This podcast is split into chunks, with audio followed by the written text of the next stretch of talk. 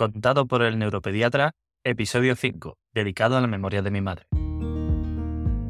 Bienvenido a Contado por el neuropediatra, con el doctor Manuel Antonio Fernández. El programa donde aprenderás y comprenderás las claves fundamentales del aprendizaje, la conducta, el desarrollo, la crianza y la educación de los hijos, así como sus dificultades y alteraciones, para prevenir problemas y evitarlos detectándolos de forma precoz para actuar de la forma más adecuada lo más rápido posible y así tratarlos y corregirlos. Hola, bienvenido a una nueva edición de Contado por el Neuropediatra. Tengo ya cuatro episodios en el aire y aún sigo realmente y absolutamente sorprendido de la acogida que están teniendo todos estos contenidos, especialmente de los mensajes de apoyo y agradecimiento que recibimos desde que hemos empezado, de todas las partes del mundo. En los cuatro episodios iniciales te he hablado sobre unos temas que creo que son fundamentales para los padres, pero también, como ya lo he dicho, para todos los demás agentes implicados en la atención al desarrollo infantil. Te he contado las pupas y las cremas, recuerda, las preocupaciones universales de los padres sobre sus hijos debido a problemas de aprendizaje, conducta, maduración y relaciones sociales.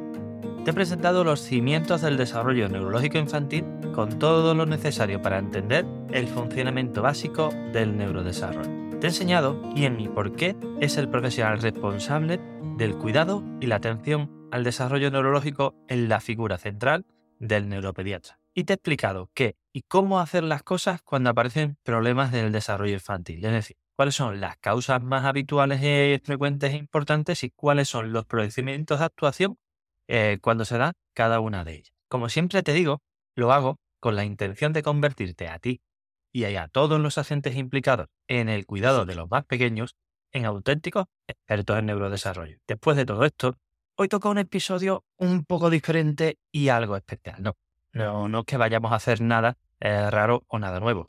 Lo único que voy a hacer es seguir el orden lógico que le veo a todo este proceso. Así que no te preocupes, que enseguida te lo cuento. Pero antes y especialmente hoy, Hoy quiero darte las gracias. ¿Y sabes por qué? Pues porque este episodio va a ser eh, algo muy personal, muy íntimo, muy directo. Va a ser un episodio muy especial para mí. Y fíjate, si va a ser especial, que me vas a permitir que se lo dedique a una persona especial, a la que más he querido en mi vida. Sí, seguro que tú también. Se lo voy a dedicar a mi madre, a mi querida madre que nos dejó el pasado 12 de febrero de 2022 con un gran dolor para toda la familia y que junto con mi padre han sido y son los verdaderos responsables de haberme permitido convertirme en la persona que soy ahora mismo. Gracias mamá, este episodio va por ti. Este episodio se lo voy a dedicar a mi madre por dos motivos. El primero es porque casualmente esta semana, como podrás ver, va a ser un año de su Y el segundo, porque después de todo lo que ya te he contado, lo que toca a mi criterio es que te hable un poco de, de la persona pero no desde una perspectiva ególatra o egocéntrica, ni mucho menos.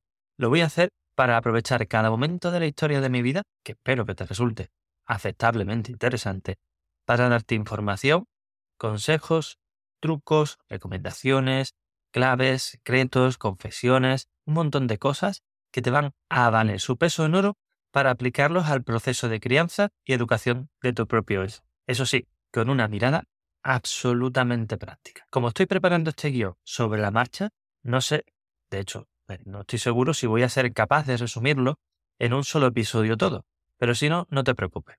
Lo dividiré en dos y tú serás el principal y auténtico jurado que con tus descargas y valoraciones decidirás si lo que cuento de verdad merece la pena. ¿Ok? Y dicho esto, sí, te voy a contar quién soy yo, Manuel Antonio Fernández, el neuropediatra, de dónde vengo y por qué hago lo que hago, cómo lo hago. Voy a usar mi historia como hilo conductor de todo lo que te quiero contar. Llega el momento de abrirme al completo y de poder contarte cosas que son realmente importantes para conocerme y entenderme a mí, a mi trabajo, a mi forma de ser y a mi forma de trabajar. No creas, como te decía antes, no hago esto como un ejercicio de egocentrismo ni egolatría, ni mucho menos. Todo lo contrario.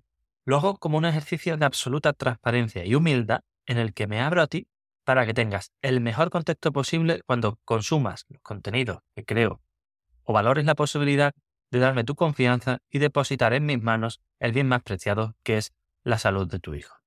Como te repito desde el primer día, en estos primeros episodios de Contado por el neuropediatra, quiero centrarme en explicarte las bases, las bases y los aspectos principales, los más importantes, lo más importante que debes saber sobre los conceptos que realmente importan en el desarrollo neurológico infantil. Y conocer a la persona que hay detrás del profesional que atiende a tu hijo resulta evidentemente fundamental. Sí, llevo ya unos cuantos años en esto, he dado muchas vueltas y muchos tumbos hasta que he conseguido llegar a donde estoy ahora. Y va siendo hora también de aclarar muchas de las cosas que se han dicho sobre mí, unas con razón y otras sin ellas, a lo largo de todo este tiempo. ¿Y sabes qué? Que por fin lo voy a hacer. Y me voy a dar el gusto de hacerlo con todos vosotros, con luz y taquígrafo y sin pelos en la lengua. Ya verás. Recuerda, este es el podcast donde agruparemos y ayudaremos a todos los agentes interesados en los procesos de aprendizaje, conducta y desarrollo infantil dentro de los procesos de crianza y educación a lo largo de la vida. Para contarte los aspectos más importantes que creo que debes conocer sobre mí, no solo a nivel profesional, sino especialmente a nivel personal, te lo voy a ir contando todo de la forma más entretenida que pueda. De hecho, voy a ir intercalando, entre otras cosas, datos, anécdotas, información y curiosidades que te van a servir en tu día a día. Vamos, que no te voy a soltar ni mucho menos una parrafada infumable, sino que me voy a explicar como persona y como profesional, mientras que, como siempre, intento enseñarte todo lo que...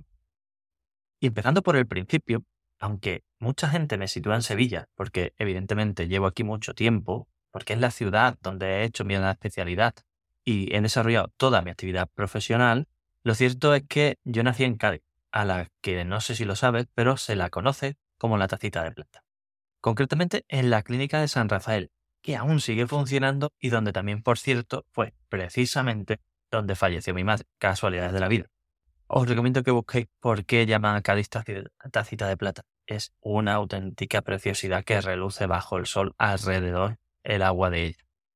Supongo que llevar esta sangre gaditana del sur y haberme criado en este ambiente y esta tierra, eh, pues eh, habrá tenido que ver mucho en mi personalidad, eh, lo sumo, mi carácter y mi forma de ser. Por ejemplo, la música de los carnavales, y esto es algo que no mucha gente sabe, es algo que me resulta increíblemente emocionante. Hasta el punto de llegar a hacerme llorar en muchos casos. Eso sí, yo no tengo ni arte ni gracia, absolutamente ninguna gracia para eso, Así que, desde luego, no me esperes cantando ni un pequeño estribillo. Eso que quede claro. Y por cierto, si te gusta el carnaval y te gusta Cádiz, es el peor momento del año para ir a visitar Cádiz porque es cuando está lleno de guiris, lleno de basura y lleno de situaciones complicadas. Así que no vayas a Cádiz en carnaval. Aún así, a pesar de haber nacido en Cádiz, la realidad es que mi residencia se ha situado durante los primeros 24 años de mi vida en San Fernando, justo al lado de Cádiz y también conocida como la isla de León. Es un lugar de prestigio reconocido porque fue allí donde se firmó precisamente la Constitución española de 1812. Y por lo demás, San Fernando es tradicionalmente un sitio bastante tranquilo, donde, como suelo decir, habitualmente no pasa nada, salvo que de vez en cuando roban a un político robando, como en todo sitio. Bueno, y hecha esta pequeña introducción que sirve como posicionamiento inicial, te voy a contar el primer dato relevante que mucha gente no sabe, incluso de aquella que está entre la que me conoce. Al poco de nacer, mis padres se dieron cuenta de que había algo raro en mis ojos, en mi mirada. Eh, mis ojos se movían de una forma peculiar de un lado a otro y no paraban. Era algo bastante raro, que ellos no habían visto nunca y que evidentemente además les preocupaba mucho. Ponte en su lugar. De hecho, yo nací un 13 de julio de 1980, ahí, eh, de ahí esa fecha, es de hecho el 13 es mi número de la suerte y soy antisupersticioso. Cumplí 13 años un martes 13. Eh, pasaba por debajo de las escaleras cuando era pequeño. Eh, me acercaba a los gatos negros, es decir, soy antisupersticioso. Bueno, en esas semanas normalmente es cuando se celebran las ferias del Palmir de la Sal de San Fernando en honor a su patrona. Pero volviendo al punto que nos, que nos ocupa, aunque en pleno 2023 las cosas estén muy avanzadas, la España de los años 80 era un país en vías de desarrollo. Y aunque mi padre era funcionario y tenía acceso a la, sanidad privada de la época, aquello era harina de otro Los pobres peregrinaron buscando ayuda por todos sitios. Fueron a Cádiz, la capital de la provincia, a Sevilla, sitio de referencia en Andalucía. Incluso acabaron en Barcelona, en la clínica del famoso doctor Barraquer. Muchas vueltas, muchas dudas, enorme cantidad de preocupaciones, falta de información de la época, una infinidad de gastos, evidentemente, para una familia humilde. Eh, y todo esto hasta que les confirmaron que su hijo tenía una enfermedad de nacimiento bastante rara que se llamaba nistagmo congénito. Se trata de un trastorno en el que se alteran los movimientos voluntarios de los ojos, y esto hace que los ojos precisamente se muevan de un lado a otro sin control. Esto hace que no se pueda realizar un enfoque adecuado de las imágenes y por lo tanto que el desarrollo de la visión de la vista no sea adecuado. Supone un alto riesgo de ambliopía, lo que se conoce como coloquialmente como ojo vago. Pero además en este caso en los dos ojos, que se mueven de forma simultánea y encima no había ni cura ni tratamiento. Te puedes imaginar el jarro de agua fría para mis padres porque los pobres se quedaron helados. Estaban asustados, preocupados y sobre todo eh, pensando en el futuro de su hijo. Eso te suena, ¿verdad? Bueno, pues mira, ahora que he captado tu atención y que he marcado esta imagen en tu mente, voy a soltar lo que voy, a llamar aquí eh, el primer zambombazo informático. Yo mismo, en mis propias carnes, soy el mejor de los ejemplos de que los problemas visuales, como pueden ser el ojo vago, el estrabismo, la insuficiencia de convergencia o cualquiera de las justificaciones que hoy en día se usan por ahí dentro del mundo de la optometría, no tienen absolutamente nada que ver con, ah, ni son causa, por supuesto, de problemas de aprendizaje. Si fuera así, teniendo yo además la pérdida de agudeza visual que tengo, tendría que haber sido literalmente un fracasado en los estudios. Y hombre, no es que sea catedrático tampoco, pero al final eh, tan mal no ha salido, ¿cierto? Pues bueno, aquí ves, este va a ser uno de los ejemplos de información que te voy contando, que te voy a ir dando a lo largo de este episodio. Así que poco a poco vamos a ir entrando en todos los aspectos relacionados con la mate. Así que, siguiendo esta línea, voy a seguir con otro dato que me parece de lo más relevante. Además del nistagmo, o mejor dicho, asociado a este, yo tenía un estrabismo del ojo derecho, vamos, que metía el ojo, por si faltaba poco. Desde más o menos un año, con gafas, con un parche y con otro ojo moviéndose sin parar de un lado a otro. Yo tenía que ser un auténtico cromito. Aún así, en este punto, si algo debo agradecer a mis padres, y precisamente por eso traigo aquí esta enseñanza, es que nunca me trataron de una forma especial por esto. Hombre, digo yo, que un poco cuidado de cuidado extra le pondrían conmigo dadas las circunstancias. Pero lo realmente importante es que yo, como niño, nunca tuve la percepción de que nadie me tratara de una forma especial, de estar sobreprotegido o de que algo realmente me limitara. Así que ya sabes, aquí va mi segunda píldora informativa. Sea cual sea el problema que tenga tu hijo, haz todo lo posible por él. Déjate la vida si hace falta, pero por nada del mundo actúe de una forma que al final resulte perjudicial para él. Dale amor, dale cariño, cuidado, todo lo que puedas y necesite, pero sobre todo, dale impulso, ánimos, autoridad, normalidad y responsabilidad. Ayúdale a crecer, a, desarrollarse como persona, a ganar autonomía y a ser independiente. Puede que este tipo de cosas nunca sea capaz de expresarlas, pero será lo que de forma inconsciente más te agradecerá en la vida. Ahora, si empezamos a entrar específicamente en el ámbito educativo, llega otro punto importante. Por supuesto, también tenemos píldora informativa en esta parte. Aquí voy a empezar hablándote de mi hijo, se llama Mateo y si me sigue desde hace tiempo, es probable que hayas visto algunos de los vídeos de consejos de verano donde voy de paseo con él en el parque o que hayas participado en alguno de los directos de YouTube donde se le escucha de fondo gritar para entrar mientras hago la emisión. Mi hijo tiene tres años y medio. Comenzó la guardería con dos años y este año ha empezado el colegio. El tío ya sabe letras, números, colores y mucho más en español y en inglés. Y nosotros, los de mi generación, los de mi quinta del 80, no empezamos inglés hasta sexto de GB. Que lo bueno, cómo cambian las cosas. Pero bueno, ¿por qué te cuento esto? Por algo muy sencillo. Yo estoy encantado, evidentemente, y está claro que es genial que los niños aprendan tantas cosas tan pronto y con tanta facilidad. Pero debemos pararnos un momento, eh, un momento a parar y a reflexión. En los últimos tiempos se me han dado situaciones tan absurdas como que un colegio recomienda a unos padres que lleven a su hijo a valoración, porque en ese colegio los niños deben empezar primero de primaria sabiendo ya leer y escribir. y su hijo, que está en infantil, aún no lee. A ver, queridísimo responsable educativo Alma Canto. Que está muy bien esto de que queramos enseñar a los niños de todo cuanto antes mejor. Y además que avisemos a los padres eh, cuando hay posibles problemas o signos de alerta. Pero es que hay cosas que son eh, como son por algo. El objetivo académico de aprendizaje de la lectura o la escritura está establecido en los cursos de primero y segundo de primaria.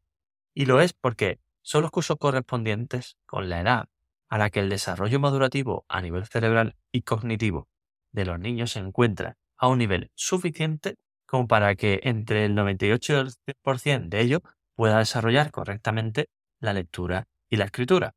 Si adelantas, evidentemente, ese objetivo dos años y quieres que un niño en vez de con seis a los cuatro ya sepa eso, se reducirá exponencialmente el número de alumnos que, sin tener ningún problema, no serán capaces de compensar, de comenzar a desarrollar ese aprendizaje. Vamos, que yo no piso una escuela hasta los cinco y como te decía antes, y me repito ya, tampoco he acabado saliendo tan mal. Así que, moraleja de este apartado. Está genial potencias, pero no perdamos el norte. Cada cosa a su tiempo. El desarrollo neurológico no es un capricho de la naturaleza. Por otro lado, desde una perspectiva más reflexiva, creo que también deberíamos replantearnos las prioridades que la sociedad está planificando para los niños y para nosotros, sus padres. Que nosotros necesitemos pasarnos todo el día trabajando para sacar una familia adelante y que ellos, nuestros hijos, necesiten pasarse todo el día en la escuela o estudiando para poder progresar en su aprendizaje, creo que es un enorme paso atrás frente al modelo educativo que desarrollaron nuestros padres. Ellos, con menos dinero, con menos conocimientos, con menos medios, con menos recursos, me educaron en valores mucho más y mejor de lo que hoy en día hace la sociedad con los más pequeños. Así que ojo, no digo padre, digo la sociedad. Y con esto ya he soltado la segunda carga de profundidad de este episodio de mi podcast. Así que reflexiona y dame tu opinión. Sigamos avanzando en el ámbito de la educación. A ver, yo soy de SB. Estudié en el colegio La Salle de San Fernando. Es un colegio religioso de aquella época con educación diferenciada solo para chicos en el que seguí avanzando en mi aprendizaje y desarrollo como persona. Recuerdo perfectamente eh, muchos detalles de esos años. Cursos, profesores, compañeros, aulas. La verdad es que el tema de los estudios, bueno, no se me daba mal. Siempre he sido un niño supuestamente responsable, pero además bastante tímido y bastante introvertido. Así que, aunque tú me veas en los vídeos de YouTube, en este podcast y en todos los contenidos que creamos, sigo siendo a mi edad una persona bastante introvertida y cortada. Pero bueno, tenía buenas notas, eh, serio, tímido, introvertido, con gafas, un parche, vamos, la perfecta carne de cañón para las burlas de los típicos graciosillos de turno. De hecho, es probable que esas cosas de aquella época hoy en día se pudiesen eh, haber llevado a la definición de, bullying. Pero la verdad es que para mí no fue algo traumático, ni mucho menos. Sabía lo que me pasaba y tenía también mis fortalezas. Tenía buenos resultados en los estudios en una época, eh, esto es importante, en la que eso se consideraba algo valorar.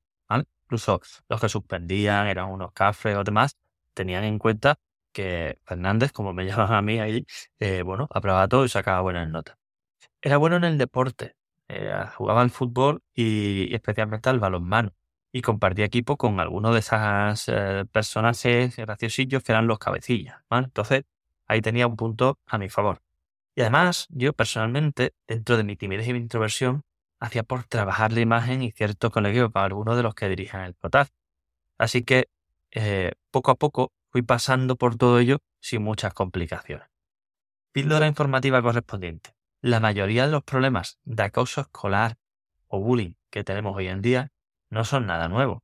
Son exactamente lo mismo que hemos venido viviendo siempre, pero elevado a la enésima potencia por tres factores fundamentales que son los dispositivos electrónicos como los teléfonos móviles y los smartphones, por lo que deberían estar absolutamente prohibidos en el ámbito educativo. Las redes sociales deberían no solo estar prohibidas en el ámbito educativo y con menores, sino absolutamente controlada y vigilada por adultos. Y tercero, el desprecio, vuelvo a insistir en esto, a la cultura del esfuerzo y del respeto por parte de un gran porcentaje de la sociedad. La mayoría de estos problemas se podían atajar de forma relativamente fácil con una vuelta a este modelo educativo que no está tan lejos porque yo lo viví y muchos de vosotros también, pero la cuestión es que me temo, me temo que esto no hay nadie que esté dispuesto a asumir. ¿Me equivoco? No lo digo por ti, pero hay mucha gente en las altas, medias y todas las esferas a la que esto no le interesa que cambie. Sigo en otro tema con el ámbito educativo, tanto educación primaria como secundaria, y también muy conectado eh, con la conclusión presentada justo ahora mismo. Este es otro tema que a mí me quema la Se trata de una frase que me pone de los nervios cada vez que la escucho. De hecho, al principio me quejaba de quien la decía, pero cuanto más tiempo pasa, creo que más razón puede tener, aunque solo una pequeña parte, eh, y, bueno, más culpa le podemos echar al que ha provocado esta situación. Te explico. Hay una situación que por desgracia se repite mucho en mi consulta. Se trata de casos en los que, por el motivo que sea, una madre le pida al tutor de su hijo algún tipo de ayuda específica, algo extra, un detalle o alguna cosa así buenimia eh, que necesita hacer o que su hijo precisa. A veces cosas tan sencillas como comprobar que lleva su tarea apuntada en la agenda o supervisar alguna cosa concreta, por ejemplo. ¿Has tenido alguna situación de esta? Seguro que sí. ¿Te han respondido alguna vez con la frase es que con 25 alumnos yo no puedo estar pendiente de las cosas específicas de cada uno? Yo no puedo estar pendiente de todos. En fin, está claro eh, que esta frase la hizo un profesor y que la situación la ha generado la administración. Y aquí tengo una opinión clara porque creo, tengo una creencia firme de que ambos, administración y profesor, son responsables. Por un lado, la administración, en su absurda intención de agradar a las masas para conseguir votos, ha conseguido dejar la autoridad de los maestros y los profesores por los suelos. Eso creo que lo tenemos todos pero por otro lado, hay maestros y profesores que parece que nunca hayan estudiado o ni siquiera leído un manual de pedagogía de los que explican cómo hay que dar una clase y atender al alumnado. Yo no soy ningún experto educativo, eh, pero bueno, me dedico a este tipo de problemas. Pero además aún recuerdo cuando en el colegio nos explicaron, porque eso nos lo explicaron a nosotros en el colegio, cómo se organizaba una clase para conseguir el mejor resultado y un buen seguimiento por parte del alumno. Vamos, DGB básicamente. Así que la píldora informativa que tenemos aquí es, sobre todo reflexiva. ¿Qué ha pasado en las últimas décadas? Cuando yo estaba en EGB, éramos 40 alumnos por clase más o menos. Los alumnos respetábamos a los maestros. Nuestros padres los conocían. Los maestros nos conocían a nosotros. No solo es que supieran quiénes éramos, sino que sabían de nosotros aun siendo 40 alumnos, no había problemas importantes de gestión. De hecho, el jefe de estudio te por la puerta, nos miraba y sabía perfectamente si habíamos hecho la tarea o no cada uno de nosotros. Por ejemplo, en mi curso, además, teníamos un compañero con una discapacidad intelectual, lo que se ha llamado siempre retraso mental. Pues este compañero sí que estaba realmente integrado, incluido y atendido. Además, era tremendamente cuidado y respetado por el resto de los compañeros. Y en aquella época no había ni PT, ni a él, ni maestra sombra, ni nada, nada. A pesar de todo, fíjate, si fueron bien las cosas con este chico, con un retraso profundo, que hoy en día, por casualidades de la vida y relacionado con mi trabajo, he tenido información y conocimiento de que, ya de adulto evidentemente, es el responsable de un grupo de chicos con necesidades especiales y diversidad funcional. ¿De verdad ha mejorado la educación en estas décadas? ¿De verdad tanta inversión que se supone que se ha hecho en tecnología, en recursos, en avances, ha merecido la pena? ¿Hacia dónde vamos?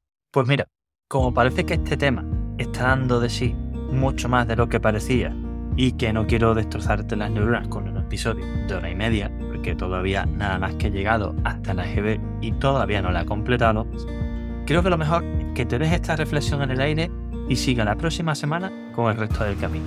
¿Te parece? Sí. Pues entonces, ya que nos hemos empezado a conocer un poco más en todos los sentidos, especialmente en el personal, llega el momento de decir, hasta aquí hemos llegado en este quinto episodio en memoria de mi madre de este podcast contado por el neuropediatra. Si como te decía en el episodio inaugural, te ha emocionado y te ha hecho vibrar la posibilidad de convertirte en un padre top para ayudar a tu hijo en su proceso de desarrollo, estás más que invitado a este ilusionante camino, que como ves es algo muy directo, muy específico, muy positivo, muy práctico y muy personal. Lo haremos entre todos y verán los resultados cada día, como personas de la mano. Para conseguirlo, la mejor forma es dejarme una valoración y comentarios positivos y compartir el podcast con todos los padres que conozcas. Cuanto más pequeños sean sus hijos, mejor. Te lo agradecerán infinitamente, te lo garantizo. Y no te olvides, da igual que tengas iPhone, da igual que tengas Samsung, da igual que tengas iOS, da igual que tengas Android, ve a darle a me gusta al capítulo y al podcast. Puedes hacer con estrellitas, lo puedes hacer con me gusta, con puntuación, como sea, pero no te lo pierdas. Y si quieres profundizar en alguno de los puntos que hemos tratado o necesitas ayuda para la evaluación, diagnóstico, terapia o tratamiento, presencial u online, ya lo sabes, da igual donde estés, podemos ayudarte. De problemas de aprendizaje, conducta, maduración, desarrollo, relaciones sociales o autoestima, así como para situaciones específicas como pueden ser el TDAH, la dislexia, las altas capacidades, el retraso moderativo, el autismo, el Asperger, la epilepsia, la migraña o los trastornos del sueño, ponte en contacto ahora mismo con nosotros en elneuropediatra.es, donde también vas a encontrar cientos de artículos de gran claridad, calidad sobre estos temas y además guías de apoyo en todo el camino. Y no fuera poco, me tienes YouTube, en Facebook, en Twitter, en Instagram, en LinkedIn y hasta en TikTok. Así que no sé qué más se puede pedir. No te preocupes porque como ves no vas a tener problemas en encontrarnos. Hasta la próxima.